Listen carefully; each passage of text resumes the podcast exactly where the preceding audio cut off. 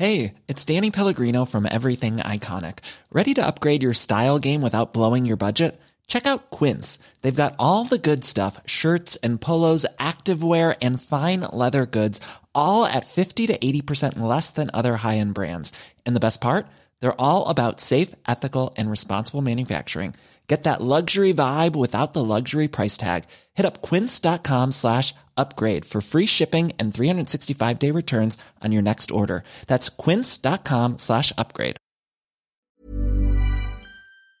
La situation est absolument gravissime à Mayotte, ce département français situé dans l'océan Indien. C'est une évidence, mais c'est ce qu'a déclaré notamment le ministre délégué aux Outre-mer, Philippe Vigier, alors que l'archipel français fait face à une pénurie d'eau absolument inédite et qui vient s'ajouter d'ailleurs à des problèmes déjà extrêmement nombreux. La situation est donc grave et urgente. Un département français manque d'eau pour vivre. Salut, c'est Hugo, j'espère que vous allez bien. C'est le sujet donc à la une des actualités du jour aujourd'hui. Alors, on a déjà eu l'occasion d'en parler dans les actus du jour, Mayotte fait face actuellement donc à une sécheresse colossale qui a mené à une pénurie importante d'eau sur cette île, qui est donc le département le plus pauvre de France aujourd'hui. Imaginez concrètement, il y a des coupures d'eau importantes, deux jours sur trois, il n'y a pas d'eau qui sort du robinet. Il faut savoir que Mayotte met régulièrement en place des coupures d'eau depuis des années maintenant, mais le phénomène en fait s'intensifie avec le changement climatique. Et l'année 2023 a été l'année la plus sèche enregistrée à Mayotte depuis plus de 25 ans ce qui a donc précipité euh, cette situation euh, désastreuse. Alors pour faire face à ce problème de sécheresse, Mayotte a mis en place euh, ces dernières années ce que l'on appelle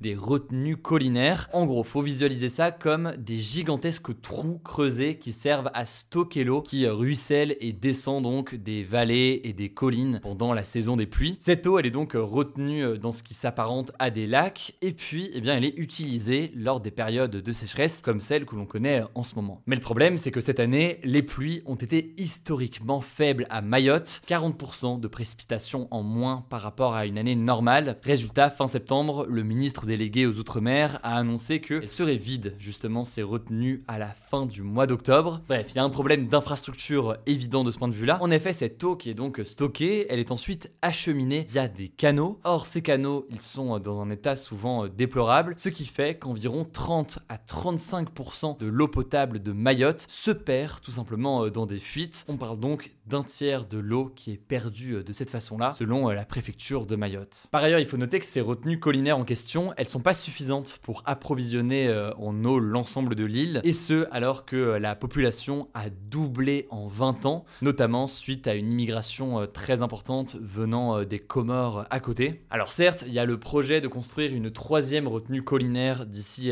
2026, mais aussi un projet d'usine de dessalement qui pourrait aider, mais ces projets prennent du retard et surtout, eh bien, ce n'est pas des solutions euh, à court terme. Alors très rapidement, comment est-ce que cette pénurie d'eau impacte euh, les habitants? Peut-être que certains d'entre vous d'ailleurs euh, sont concernés. Évidemment, la situation est difficile. Les habitants de Mayotte sont obligés de faire la queue souvent pour remplir des bidons d'eau pendant les 24 heures où elle n'est pas coupée, en sachant que autrement l'alternative c'est de prendre de l'eau non potable et de la faire bouillir. Mais évidemment, ce n'est pas sans risque si jamais ce n'est pas fait correctement. L'autre option, ça peut être évidemment d'acheter des bouteilles d'eau, sauf que elles sont bien plus cher qu'en France métropolitaine, donc tout le monde ne peut pas se le permettre financièrement, surtout quand on a en tête que 80% de la population vit sous le seuil de pauvreté, autrement dit donc il y a un réel décalage entre les prix et la situation de la population. Le risque donc c'est que les populations euh, boivent de l'eau non potable et tombent malades. Il y a déjà des cas et des risques de gastroentérite, les médecins euh, constatent une augmentation aussi euh, des diarrhées, surtout chez les enfants, il y a aussi des infections urinaires qui peuvent être très graves. Enfin, et ça on en parle davantage ces derniers jours, les médecins craignent aussi euh, des risques d'épidémie de choléra. Le choléra, c'est donc euh, une maladie qui se propage notamment euh, dans l'eau contaminée par une bactérie et c'est une maladie qui peut être mortelle si elle n'est pas soignée rapidement à l'hôpital. Alors rapidement, avant de passer aux autres sujets, quelle est la réponse du gouvernement face à tout cela? Eh bien ce jeudi, le gouvernement a annoncé des mesures d'urgence. Il va élargir progressivement jusqu'à la mi-novembre la distribution de bouteilles d'eau gratuites. Par ailleurs, davantage de militaires et de civils vont être déployés à Mayotte pour assurer la logistique et notamment donc cette livraison d'eau. Et enfin, 30 personnels soignants vont renforcer les effectifs de l'hôpital local. L'État va également prendre en charge de septembre à décembre les factures d'eau des habitants de Mayotte, donc ils n'auront pas à payer ces factures d'eau. Alors pour la députée de Mayotte, Estelle Youssoufa, je cite, le gouvernement a pris conscience de l'urgence, mais comme les premières mesures ont été prises tardivement, eh bien, il continue d'être en retard par rapport à la gravité de la crise. La situation pourrait donc continuer à s'aggraver euh, dans les prochains jours, en attendant en tout cas euh, notamment euh, le retour de la pluie. Ça me semble en tout cas essentiel d'en parler aujourd'hui parce qu'on le voit, c'est souvent un sujet qui est moins traité que d'autres sujets. Et d'ailleurs, de nombreux habitants de Mayotte estiment qu'il y a une forme de décalage parce que, eh bien, c'est un département français qui n'est pas en France métropolitaine. Eh bien, il y aurait une couverture médiatique et une attention qui serait moins importante que pour les autres départements. On continuera en tout cas à vous tenir au courant. Courage à toutes les personnes concernées. Je laisse la parole à Léa pour les actualités en bref et je reviens juste après, notamment avec une nouveauté, une recommandation culturelle du jour. Merci Hugo et bonjour à tous. On commence avec cette actu. L'ancien président Nicolas Sarkozy a été doublement mis en examen ce vendredi dans le cadre de l'affaire du financement libyen de sa campagne présidentielle en 2007. Avant sa mise en examen, Nicolas Sarkozy a été interrogé pendant trois jours par des juges d'instruction. En fait, entre 2013 et 2020, Ziad Takieddine, un homme d'affaires franco-libanais, affirmait avoir remis 5 millions d'euros à Nicolas Sarkozy afin de financer illégalement sa campagne présidentielle. Mais il était ensuite revenu sur ses propos en 2020. La justice soupçonne donc que l'ancien président ait cherché à le faire taire. Le procès concernant le financement libyen de sa campagne présidentielle devrait avoir lieu en 2025. On vous tiendra au courant. Deuxième actu, au moins 51 personnes sont mortes dans une frappe russe ayant eu lieu ce jeudi dans le village de Groza à l'est de l'Ukraine. La frappe a eu lieu alors que les habitants étaient réunis pour une cérémonie funéraire. Il s'agit de l'une des frappes les plus meurtrières sur la population civile depuis le début de l'invasion massive des troupes russes en Ukraine en février 2022. Autre info sur le sujet, plus de 26 000 Ukrainiens sont portés disparus depuis l'invasion. C'est ce qu'a annoncé le vice-ministre de l'Intérieur ukrainien ce jeudi. Sur les 26 000 Ukrainiens portés disparus, 11 000 sont des civils et 15 000 des militaires. Troisième actu, le président russe Vladimir Poutine s'est exprimé ce jeudi sur le crash de l'avion qui a tué en août Evgeny Prigogine, le patron de la milice privée Wagner. Alors, selon Vladimir Poutine, Prigogine et ses hommes auraient en fait dégoupillé des grenades dans l'avion, ce qui aurait tué toutes les personnes qui étaient à bord. Enquête menée par la Russie estime que l'avion n'aurait pas subi d'impact extérieur. De leur côté, l'Ukraine et les Occidentaux suspectent une vengeance de Poutine, puisque Prigogine était considéré comme un traître par le président russe depuis sa tentative de rébellion en juin dernier. D'ailleurs, concernant cette rébellion, une enquête menée par l'AFP révélée ce jeudi affirme que Wagner a préparé sa rébellion contre la Russie grâce à des images satellites fournies par une entreprise chinoise. Quatrième actu, plus de 43 millions d'enfants ont été déplacés à cause de catastrophes météorologiques entre 2016 et 2021. C'est ce qu'on peut lire dans un rapport publié par l'UNICEF ce vendredi. Cela correspond à environ 20 000 déplacements d'enfants chaque jour. Alors, selon le rapport, les inondations et les tempêtes sont responsables de 95% de ces déplacements et c'est la Chine et les Philippines qui sont les plus touchés. Selon l'UNICEF, ces déplacements risquent de s'intensifier en même temps que les effets du changement climatique.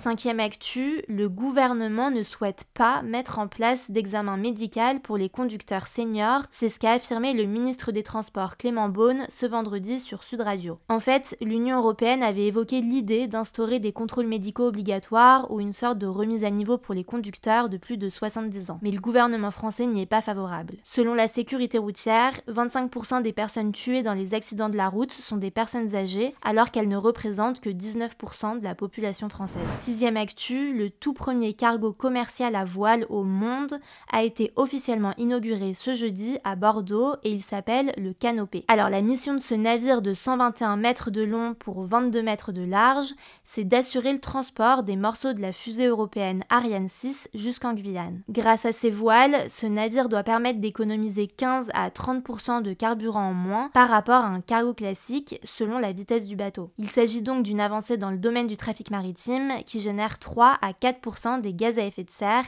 qui sont responsables du changement climatique. On termine avec cette actu, le prix Nobel de la paix a été attribué ce vendredi à la militante iranienne Narges Mohammadi pour son combat contre l'oppression des femmes en Iran et pour la promotion des droits humains et de la liberté pour tous. Il faut savoir que cette journaliste de 51 ans est actuellement emprisonnée en Iran pour son engagement contre le voile obligatoire pour les femmes et contre la peine de mort. Sa lutte a été rendue encore plus visible depuis le décès de Massa Amini en septembre 2022. Cette jeune kurde de 22 ans avait été arrêtée par la police des mœurs car elle ne portait pas son voile correctement avant de décéder trois jours plus tard, ce qui avait déclenché une vague de manifestations inédites dans le pays. Merci beaucoup Léa pour ces actualités en bref. Alors, nouvelle rubrique cette semaine et chaque semaine maintenant euh, le vendredi, je vais vous proposer et je vais me permettre de vous recommander un livre, un film, un artiste qui m'a plu et que je veux du coup euh, vous partager aujourd'hui. Et aujourd'hui en l'occurrence, c'est un livre, j'en ai déjà parlé d'ailleurs dans mon canal sur Instagram il y a quelques semaines, c'est La place de Annie Ernaux qui m'a beaucoup touché euh, personnellement cet été quand je l'ai lu. Alors Annie Ernaux, française, prix Nobel de littérature, dans ce court livre, elle raconte l'histoire de son père. J'en dis pas plus parce que c'est pas forcément nécessaire, il n'y a plus qu'à le découvrir, mais c'est un livre qui est très beau, très touchant. Et c'est un style d'écriture parfois qualifié de minimaliste, mais qui me semble très juste. Bref, ce sera ma recommandation euh, culturelle pour cette semaine. N'hésitez pas à me dire en tout cas dans les commentaires, je savais c'est une rubrique que vous voulez que je fasse comme ça euh, chaque semaine. Prenez soin de vous, prenez soin de vos proches, passez un excellent week-end et on se dit à lundi.